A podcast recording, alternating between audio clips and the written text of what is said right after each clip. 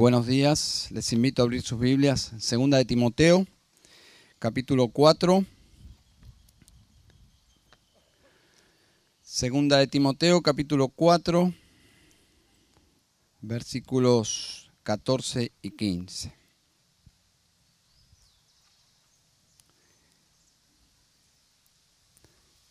Estamos frente a la mesa del Señor. El pastor Ernesto explicará un poquito más. Si nos estás visitando por primera vez, ahora al finalizar el sermón vamos a participar de los símbolos y el pastor Ernesto explicará cómo llevamos adelante este momento precioso. Vamos a leer la palabra de Dios, segunda de Timoteo capítulo 4 versículo 14 y 15. ¿Lo tienen? Muy bien. Alejandro, el calderero, me hizo mucho daño. El Señor le retribuirá conforme a sus hechos. Tú también cuídate de él, pues se opone vigorosamente a nuestra enseñanza. Querido Padre Celestial, Queremos que tú ilumines nuestros corazones, como cantábamos, por medio de tu palabra, Señor, por medio de tu espíritu. Alumbra nuestro camino, Señor. Sin tu palabra nuestro, nuestro andar es oscuro, confuso, peligroso. Necesitamos, Señor, que tu palabra como una lámpara a nuestros pies nos guíe Señor, y este es un momento especial en el culto. Necesitamos adorarte escuchando tu palabra. Eh, ayúdanos, Señor, a tener una disposición espiritual hacia ella. En el nombre de Jesús te lo pedimos. Amén. Leyendo esta semana un libro de Jaime eh, Adams titulado Salmos, Salmos de Guerra del príncipe de paz. Es un libro sobre los salmos imprecatorios, esos salmos donde el escritor pide la, la ira de Dios sobre los enemigos, salmos que muchos no abordan, desde el púlpito por lo menos, porque no saben cómo predicar ese tipo de salmos, parecen una contradicción con el amor que, vemos en el Nuevo Testamento, pero llamó mi atención eh, este, este libro por el hecho de que el autor quiere demostrar la unidad que existe entre esos salmos y el Nuevo Testamento. Y llamó mi atención de tal forma que cita un pasaje en toda su argumentación este pasaje de Segunda de Timoteo y llamó mi atención y quisiera compartirlos hoy con ustedes en el marco de la cena del Señor. Solo para introducirnos en estos dos versículos, quiero mencionar que esta epístola es la última epístola de San Pablo. Pablo se despide no solo de su discípulo Timoteo, se despide de esta vida se despide de este mundo. Es una carta muy sensible. En el versículo 6 dice que eso ya está, ya está agendado en su camino, está pronto para partir, es un hecho. Y estamos ya en el capítulo 4 y estos versículos pertenecen ya al final de la carta, donde, en donde encontramos instrucciones y recomendaciones personales de Pablo a Timoteo cuando hablamos de recomendaciones personales, no significan privadas. ¿eh? Privadas, porque yo puedo escribir algo de forma personal a alguno de ustedes y es entre nosotros, eso es privado. Bueno, esto no es privado, toda esta carta está dirigida a Timoteo, pero, pero, por medio de Timoteo, por medio de Timoteo, a todas las iglesias de todos los tiempos y por ende a nosotros, a cada uno no solo a esta congregación dos mil años después, sino a cada uno de nosotros, los cristianos. ¿Bien? Así que, ¿cuál es el tema? Si pudiésemos resumir estos dos versículos en una frase que comprima el asunto, ¿cuál es el mensaje? El mensaje sería, quienes se oponen al Evangelio y a sus ministros serán ajusticiados por Dios mismo. Quienes se oponen al Evangelio y a sus ministros serán ajusticiados por Dios mismo. Y eso vamos a ver en estos dos versículos. Es un sermón que vamos a dividir en, en dos frases. Versículo 14, el Señor se vengará por el daño hecho a sus siervos. Bien, versículos 14 y 15. Número 1, el Señor se vengará por el daño hecho a sus siervos. Versículo 14. Número 2, versículo 15.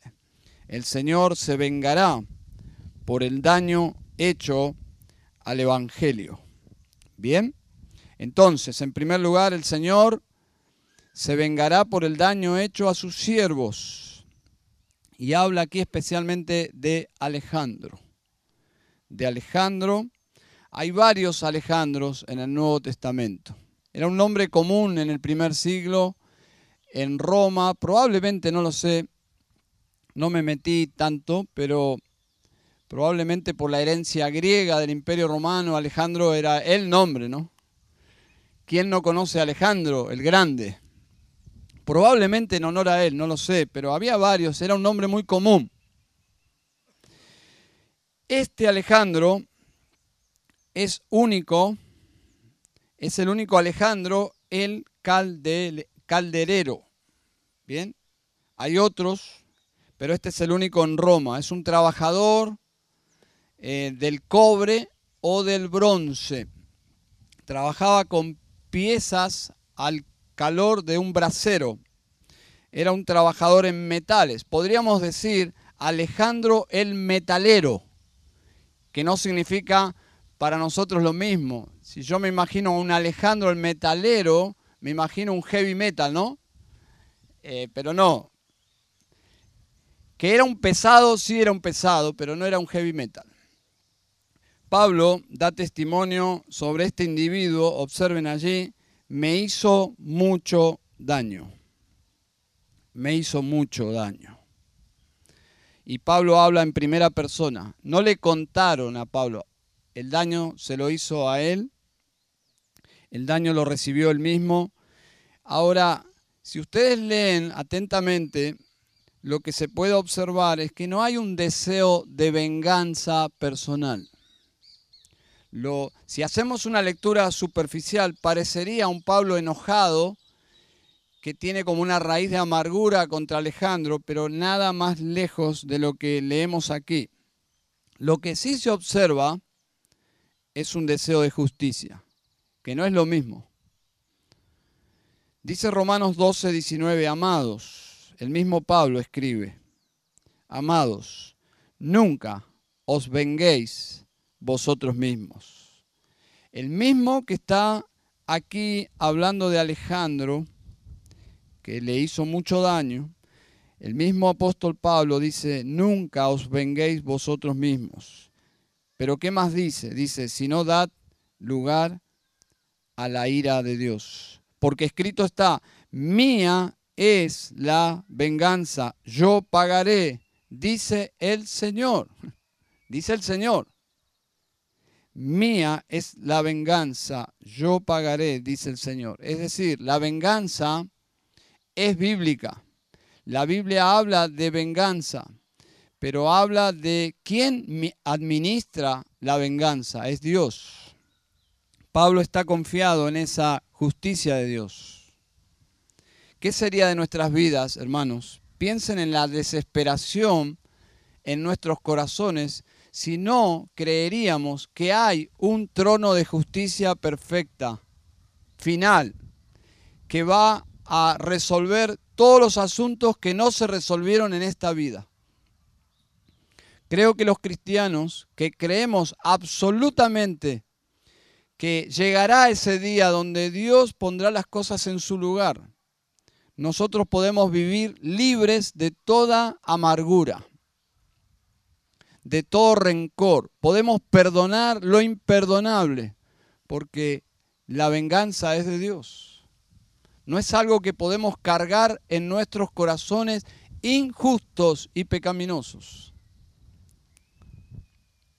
Pablo está mencionando hechos concretos de este hombre, lo menciona con nombre y apellido. Ustedes saben que la etimología de muchos apellidos tienen que ver con la labor o la tarea que ellos hacían. Por ejemplo, si te llamás Julio Herrera, probablemente venís de una familia de herreros.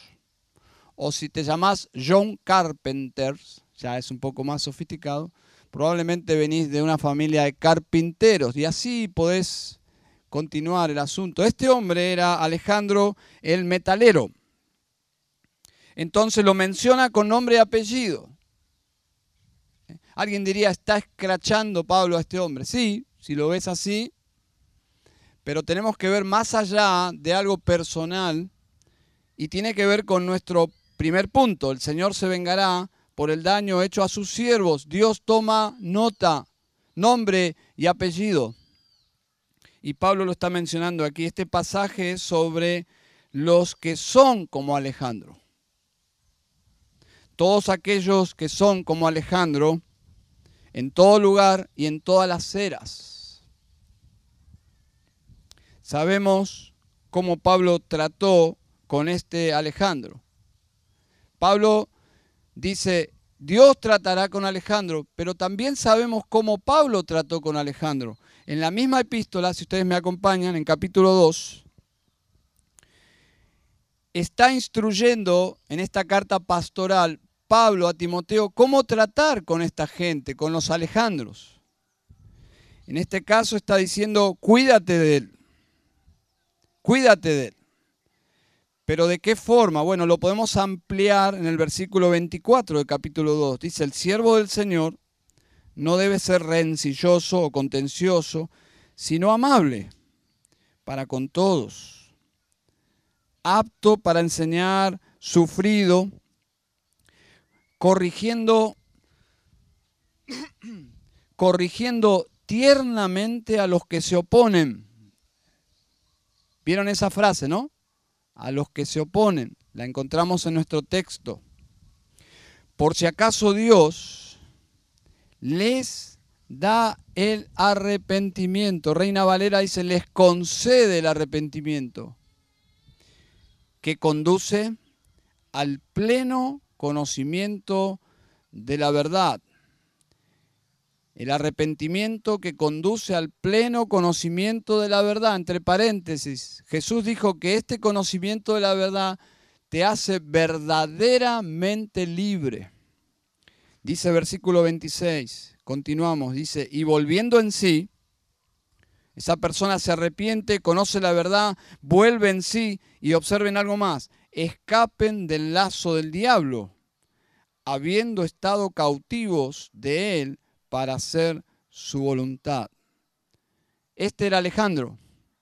Y aquí Pablo instruye cómo tratar con Alejandro si se llegara a dar el caso. Pero cuídate de él. Cuídate de él de esta forma. Estas personas trabajan para el diablo. Lo dice aquí claramente. Dice, cautivos para hacer su voluntad. Trabajan para el diablo. Y solo Dios, y escuchen esto por favor, solo Dios puede hacer que este pecador o cualquier otro pecador se arrepienta. Es algo que Dios produce, que Dios concede. Y si Dios les concediera arrepentimiento, escaparían del lazo del diablo. Alejandro y todos los que son como Alejandro eran o son opositores. Se oponen a Dios, pero ¿cómo oponerse a Dios? ¿De qué forma alguien se puede oponer a Dios, que ni siquiera lo vemos a Dios. ¿Cómo alguien puede oponerse a Dios? Derribando sus árboles, no sé, matando sus criaturas, sí, probablemente. Pero hay algo, hay algo que el diablo puede hacer y que va directamente a los sentimientos más profundos del corazón de Dios, que es su pueblo, su iglesia, su reino, su evangelio. Es decir, la agenda del diablo no tiene como prioridad la droga o los prostíbulos. La agenda del diablo en primer lugar es la iglesia de, Cristo, la cual él compró con su sangre. Y este Alejandro era un opositor directo al apóstol Pablo. Y no sabemos cómo le causó mucho daño. La palabra me hizo, me hizo, es una palabra que se usaba en el ámbito legal. Es una palabra que tiene ese sentido legal. La idea es informar en contra de, pero en el ámbito legal. Así que probablemente este Alejandro complicó legalmente a Pablo. Probablemente la traducida esta palabra en forma literal sería, o esta expresión, Alejandro informó muchas cosas malas contra mí. Es decir, este Alejandro era perverso. Era perverso, como que eh, afectó la causa de Pablo ante, ante las autoridades romanas. No sabemos, pero algo es seguro, dice aquí, el Señor le retribuirá conforme a sus hechos. La retribución, y presten atención a esto porque es muy importante, la retribución contra el pecado en manos de Dios es perfectamente justa. No es ni más ni menos. El problema que nosotros tenemos con la justicia divina es que no la entendemos. Para nosotros que un pecador vaya al infierno es como demasiado exagerado. ¿Sí o no? Como que el infierno es una exageración de justicia. Pero es porque no entendemos la santidad de Dios y la gravedad del pecado. Nuestro sentido de justicia está afectado. Lo que sí debemos creer es que Dios es perfectamente justo y su retribución es conforme a sus hechos. Cuando Dios concede arrepentimiento, cuando Dios le concede un arrepentimiento a un pecador, no significa que pasa por alto el pecado. Nada más lejos de la verdad. Vamos a dar un ejemplo. Un niño se porta absolutamente mal en una fiesta familiar y el padre le dice, cuando llegamos a casa vamos a arreglar este asunto. Eso es una amenaza de, de justicia, ¿no? Cuando la fiesta pasa, llegan al hogar, el niño le dice, papi, tengo sueño. Bueno, está bien, vaya a descansar, mi hijo. Y se olvidó. Y muchas personas creen que Dios es así, como que Dios es bueno. Si alguien pide perdón y se arrepiente, Dios dice, bueno, está bien. Bueno, Dios no es así. No hay ningún pecado, observen, ¿eh? ningún pecado que Dios no castigue. Porque si Dios dejara pasar por alto el pecado, no sería justo todos los pecados serán castigados. Y entonces, y aquí viene las buenas nuevas del Evangelio, los pecados nuestros, si estás en Cristo, fueron castigados también. No es que Dios quitó nuestros pecados porque nos arrepentimos. El arrepentimiento es la actitud para recibir el perdón, pero nuestros pecados fueron castigados absolutamente con justicia en Cristo. Todos nuestros pecados, pasados, presentes y los que haremos, Dios los tomó y los castigó severamente con perfecta justicia en su Hijo, Cristo. ¿Dónde dice eso? Isaías 53, por ejemplo, dice, mas Él fue herido por nuestras transgresiones. Dice, el castigo cayó sobre Él, el castigo que merecíamos nosotros cayó sobre Cristo. ¿Se dan cuenta? No es que Dios dijo, te arrepentís, listo, dejo tus pecados, los olvido, no pasa nada. Eso no es justicia. Eso no es justicia. Dice en Isaías 53:6, el Señor hizo que cayera sobre él, es decir, Cristo, la iniquidad de todos nosotros. ¿Se dan cuenta? El pecado es castigado. Los cristianos fueron castigados por sus pecados en Cristo. Es decir, Él es nuestro sustituto. Él tomó nuestro lugar. En vez de Dios castigarnos a nosotros, lo castigó a Cristo. Él es nuestro Salvador. Pablo también, o Saulo, fue un opositor del Evangelio y fue un opositor de sus ministros. Ustedes saben que él participó en la muerte de Esteban. ¿Dios castigó los pecados de Pablo? Claro que sí. Dios castigó los pecados de Saulo de Tarso o de Pablo en Cristo. A propósito, a propósito, tus pecados están con vos o fueron pagados por Cristo. ¿Cómo saberlo, no? Hay una sola forma de saberlo, si Cristo murió por tus pecados. Si vas a Él en arrepentimiento y confías en Él como tu Señor y Salvador. Eso no es fácil, ¿eh? ¿Saben cómo se vería ahora en este momento físicamente a alguien haciéndose cristiano? Se los voy a decir sencillamente, lo hemos cantado. Yo me postro a sus pies. Aquí estaría un hombre no sabemos su estatura y su aspecto físico, ese hombre es Dios. Y aquí estaría un pecador postrado a sus pies. ¿Cómo se ve eso? Un hombre adorando a un hombre.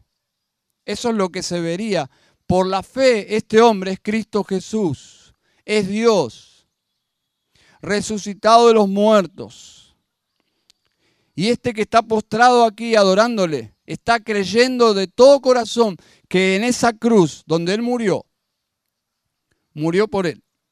Y se está arrepintiendo profundamente y este pecador está llorando aquí pidiendo perdón a este hombre que es Cristo y es Dios, que fue muerto en una cruz, que fue sepultado y se levantó de los muertos y este hombre está postrado a sus pies. Eso es cristianismo. Y eso es lo que todos nosotros que somos cristianos hemos hecho. Cristo es Dios. Dios hecho hombre, que nos visitó, vino para morir. ¿Escapaste de la ira de Dios? Como hemos leído, ¿volviste en sí? ¿Volviste de tu empoderamiento y de tu orgullo y de tus pecados? ¿Volviste en sí como leímos en capítulo 2? ¿Te concedió Dios arrepentimiento? ¿Escapaste del lazo del diablo? estás en Cristo, entonces podés estar en paz con Dios porque Cristo pagó por tus pecados. Y es lo que vamos a ver ahora. Y lo que vamos a celebrar ahora en la cena del Señor. Por lo tanto, espero que puedas decir amén al Evangelio. Este Alejandro es culpable de causarle mucho daño al instrumento amado de Dios el amado y sufrido el apóstol Pablo, nuestro amado hermano Pablo. Este Alejandro se metió con lo que Dios ama. Y Pablo no está aquí amargado, está diciendo el Señor. Y es nuestro segundo punto. El Señor se vengará no solo por el daño hecho a sus siervos, sino porque también se vengará por el daño hecho a la obra de Dios, al Evangelio, al avance del Evangelio, versículo 15. Tú también, Timoteo, cuídate de él. Cuídate de él. pues se opone vigorosamente a nuestra enseñanza. Alguien puede ser indiferente al Evangelio, pero este no es el caso de Alejandro. Él no era indiferente al Evangelio.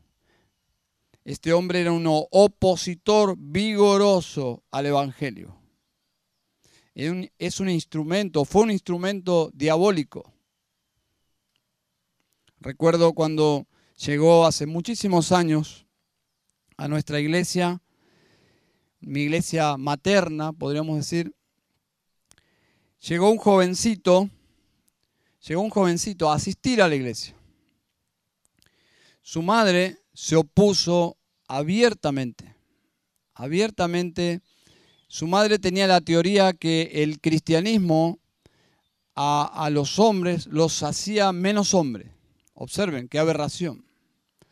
Y él, ella entendía que su hijo, si se hacía cristiano, iba a ser poco hombre, así que lo, lo llevó y lo llevó a un prostíbulo, puso cigarrillos en, su, en sus manos, porque fumar es de machos, ¿no?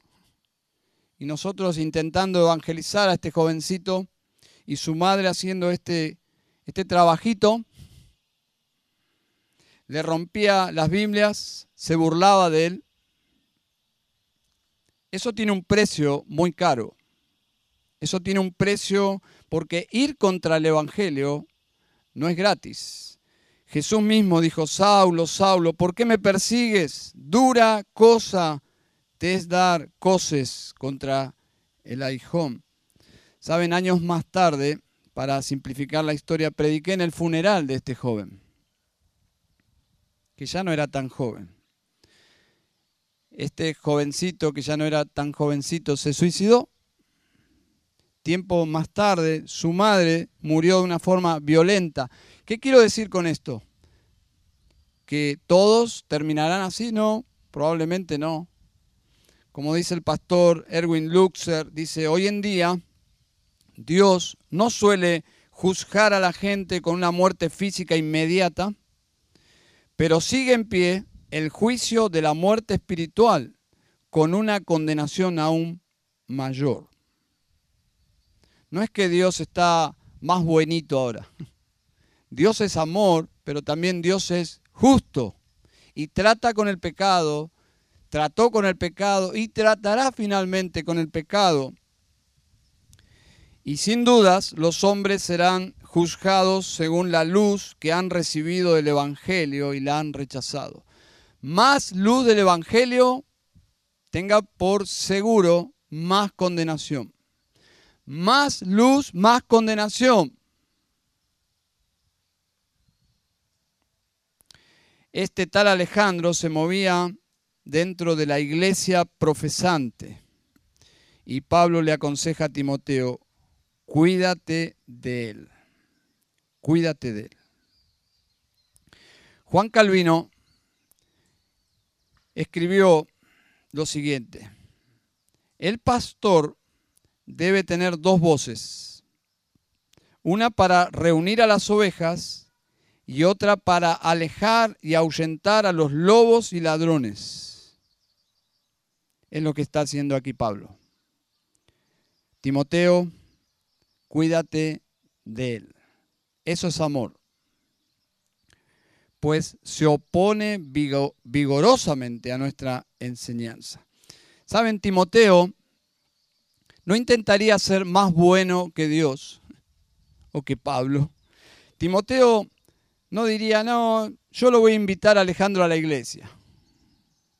Lo voy a invitar y... No.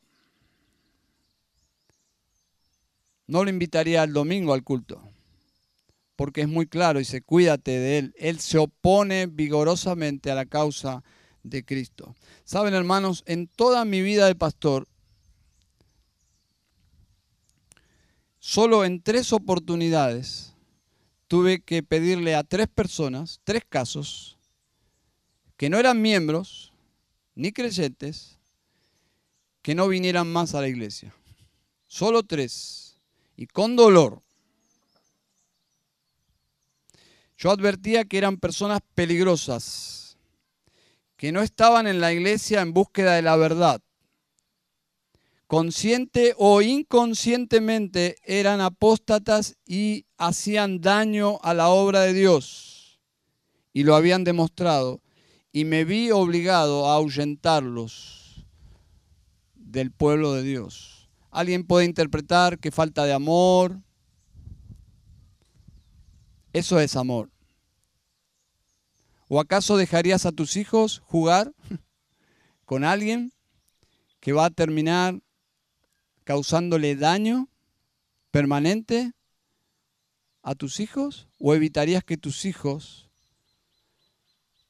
tengan contacto con él? De la misma forma aquí, Pablo dice, cuídate de él. Hermanos, no me arrepiento de eso porque la iglesia no es para todos. ¿Escuchó eso, no? La iglesia no es para todos. El Evangelio sí es para todos. La iglesia no es para todos. La cena del Señor no es para todos. Ahora el pastor va a explicar. No vamos a decir, eh, bienvenido a la cena del Señor. No, no es bienvenido a la cena del Señor cualquier persona. La cena del Señor es solamente para aquellos indignos.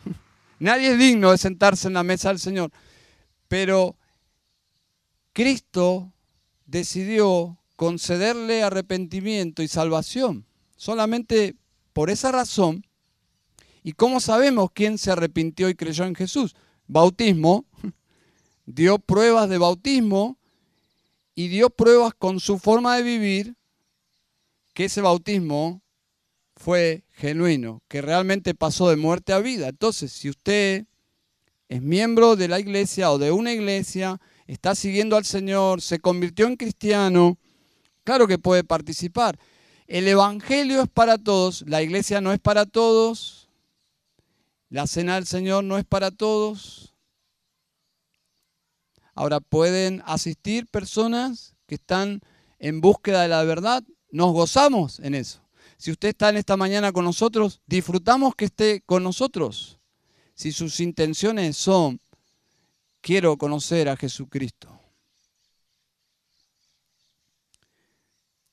Este Alejandro no era la clase de persona que iría a una iglesia para conocer la verdad. No, era alguien que se oponía vigorosamente al Evangelio. Y no es bienvenido para nada, Alejandro era un lobo y los lobos deben estar lejos de las ovejas. La iglesia es la casa de Dios, es la familia de Dios. Hermanos, dice aquí, pues se opone vigorosamente a nuestra enseñanza. No sé si usted escuchó hablar del el predicador Jonathan Edwards. Jonathan Edwards en 1749 entendió que la cena del Señor era algo muy especial y preparó todo un documento bíblico para la, para la iglesia, para la membresía, donde él tomaba la postura de que solamente los verdaderos cristianos debían acceder a los símbolos, al pan y a la copa. Hasta ese momento era muy abierto y cualquier persona podía participar y a partir de esa postura bíblica despertó odio en muchos de la congregación. El asunto fue que muchos de los hijos de las familias poderosas de la iglesia ya no tenían acceso a la cena del Señor por la postura de Jonathan Edwards y eso despertó mucha hostilidad hacia su ministerio. Pero para hacer corta la historia, el enojo de esos muchos finalmente hizo que despidieran a Jonathan Edward como pastor de la iglesia. Él se fue tranquilamente, sin rencor, de esa congregación. Cuando actuamos según la verdad, vendrán aflicciones. Hay actos amorosos de Dios actos amorosos de Dios que son interpretados por mentes carnales como actos desamorados. Sin ir más lejos, nada más gráfico que el infierno. No hay un acto de justicia y de amor más grande que el infierno. Y se los voy a decir así. Si Dios declarara un edicto de que todos los que están en el infierno salieran y entraran en el cielo, ninguno quisiera entrar en el cielo. Irían al infierno. Porque el cielo sería para ellos peor que el, que el infierno porque en el cielo hay un fuego más consumidor que el mismo infierno, que es la presencia de Dios. Nadie, nadie que esté en sus pecados podría permanecer delante de la presencia de un Dios santo. Solamente si Dios cambiara el corazón de un pecador para amarle a Cristo, para amarle a Dios, es así, es así, esa persona podría disfrutar de un Dios santo. Y eso es lo que ha hecho el Evangelio en nosotros. Amén. Finalmente, cuando actuamos según la sana doctrina, históricamente la sana doctrina ha traído oposición. Si sos nuevo en la iglesia, vas a escuchar cosas horrendas de esta congregación. Vas a escuchar cosas horrendas del pastor Ernesto vas a escuchar, ese pastor es calvinista y no estará hablando de su peinado, ni del mío tampoco. Para muchas personas el calvinismo es una falsa doctrina, pero es por ignorancia. Porque simplemente Calvino registró sus hallazgos a partir de sus estudios objetivos de la palabra de Dios. Es lo que Pablo enseñó. Entonces escucharás oposición no hacia esta iglesia o hacia estos pastores o enseñadores, escucharás oposición hacia el Evangelio. Porque el Evangelio, como hemos leído, enseña que Dios es soberano. Él concede el arrepentimiento. Él es un rey majestuoso. Él, es de, él decide quiénes se acercan a Él y quiénes no. No sabemos cómo este tal Alejandro se opuso a la enseñanza apostólica, pero es muy claro, se opuso a la enseñanza, a la doctrina vigorosamente. ¿Mm? Alejandro representa una clase de persona que se presentan en las iglesias no con un cartel de opositor. El diablo no trabaja tan, tan mal. Este Alejandro es peligroso y todos los que trabajan como este Alejandro son peligrosos. Y Pablo advierte sobre esta clase de hombres en los últimos tiempos, en capítulo 3, versículo 1, pero debes saber esto, que en los últimos tiempos, los últimos días vendrán tiempos peligrosos, porque los hombres, y comienza a describir a los Alejandros. Versículo 5 dice, tendrán apariencia de piedad. Es decir, esto hace más complicado identificarlos, porque en apariencia son cristianos. Miren cómo ilustra la oposición al ministerio, capítulo 3, versículo 8. Dice, y así como Janes y Jambres se opusieron otra vez, el tema, oposición, Janes y Jambres, ¿cómo se opusieron al ministerio de Moisés? De la misma manera, estos también se oponen, otra vez, oponen, oposición. De la misma manera, estos también se oponen a la verdad. Hombres de mente depravada, reprobados en lo que respecta a la fe.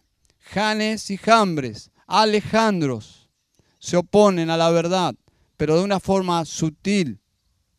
¿Quiénes Janes y Jambres? Bueno, aparentemente son los magos hechiceros que estaban con Faraón, que reproducían los milagros de Moisés. Moisés hacía un milagro, Janes y Jambres repetían el milagro de una forma diabólica. Por lo tanto, Janes y Jambres representa un cristianismo paralelo con falsos milagros hechos por el diablo. Pueden ser ungidos, pueden ser pastores que predican un evangelio, pero un evangelio falsificado, un evangelio de la prosperidad, un evangelio de milagros y poder. Casi parece el evangelio, pero son janes y jambres reproduciendo de forma errática, falsa, la obra de Dios. De esa forma ellos se oponen históricamente a la verdad.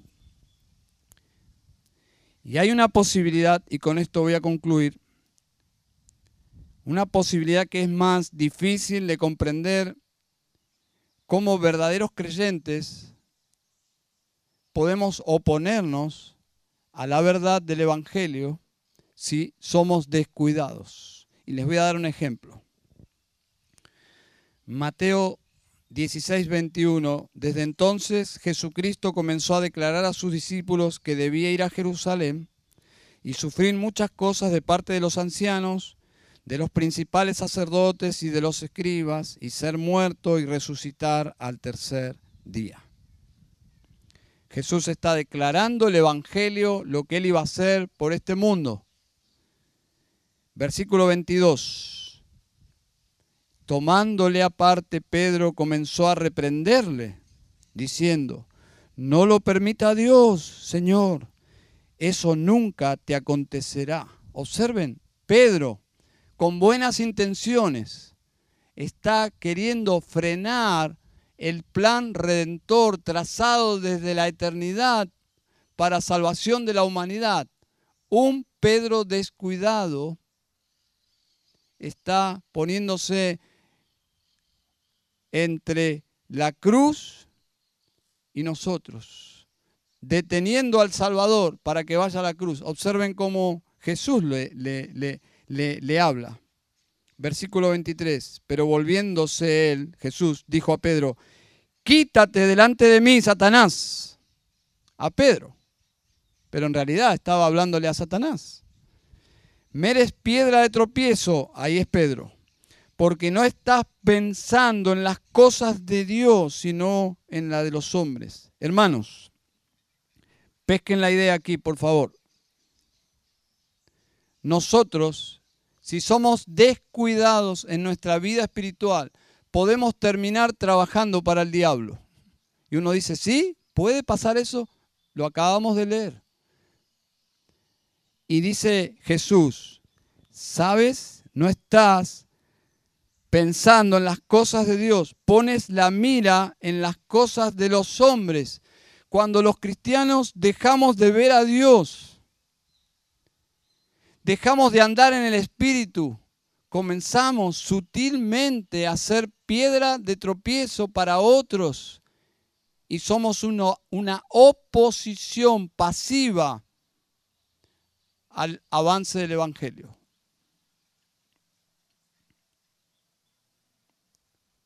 Un joven enfermó gravemente, sus padres iban a la iglesia, estaban preocupados por el alma de su, de su hijo,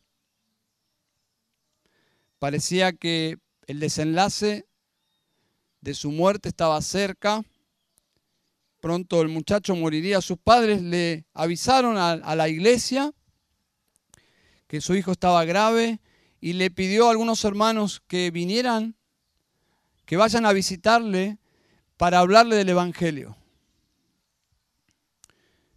Cuando sus padres le avisaron a, su hijo, que estaba muy débil, que vendrían los hermanos de la iglesia a hablarles, a hablarle de Cristo, él respondió, padres, los he escuchado casi toda mi vida criticando a la iglesia hablando mal de todos y de todo. Yo no podría, no podría escuchar a, esta gente. Te agradezco, les agradezco, pero no podría oírlos.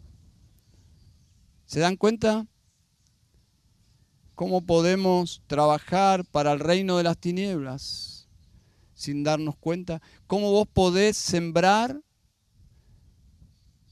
en la mente de tus hijos. Oposición al Evangelio. Porque hablas descuidadamente de cosas que Dios ama sensiblemente. Yo te invito en esta mañana a considerar en tu corazón, frente a la mesa del Señor, que si has caído en eso, puedas arrepentirte.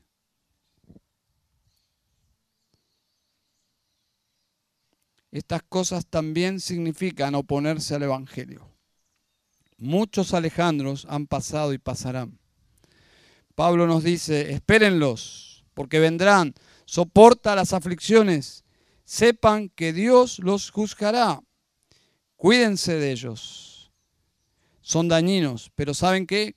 Cuidémonos de nosotros mismos. Vamos a orar. Querido Padre Celestial, en esta mañana queremos darte gracias por el temor que infunde las escrituras en nuestros corazones, pero es un temor que nos libera del amor al pecado. Temor a ti es odiar el pecado. Señor, te pedimos perdón. Señor, frente a la mesa que representa lo que Jesús pagó por nosotros, queremos pedirte perdón y pedirte que nos santifiques y pedirte que nos hagas más amorosos, más prudentes, más sabios. Señor, y nos libres de ser descuidados con nuestras almas. Padre Santo, gracias por el Evangelio, Señor. Que tú nos guíes en lo poco que falta, pero algo tan hermoso como la cena del Señor. Guíanos, Señor. En el nombre de Jesús. Amén.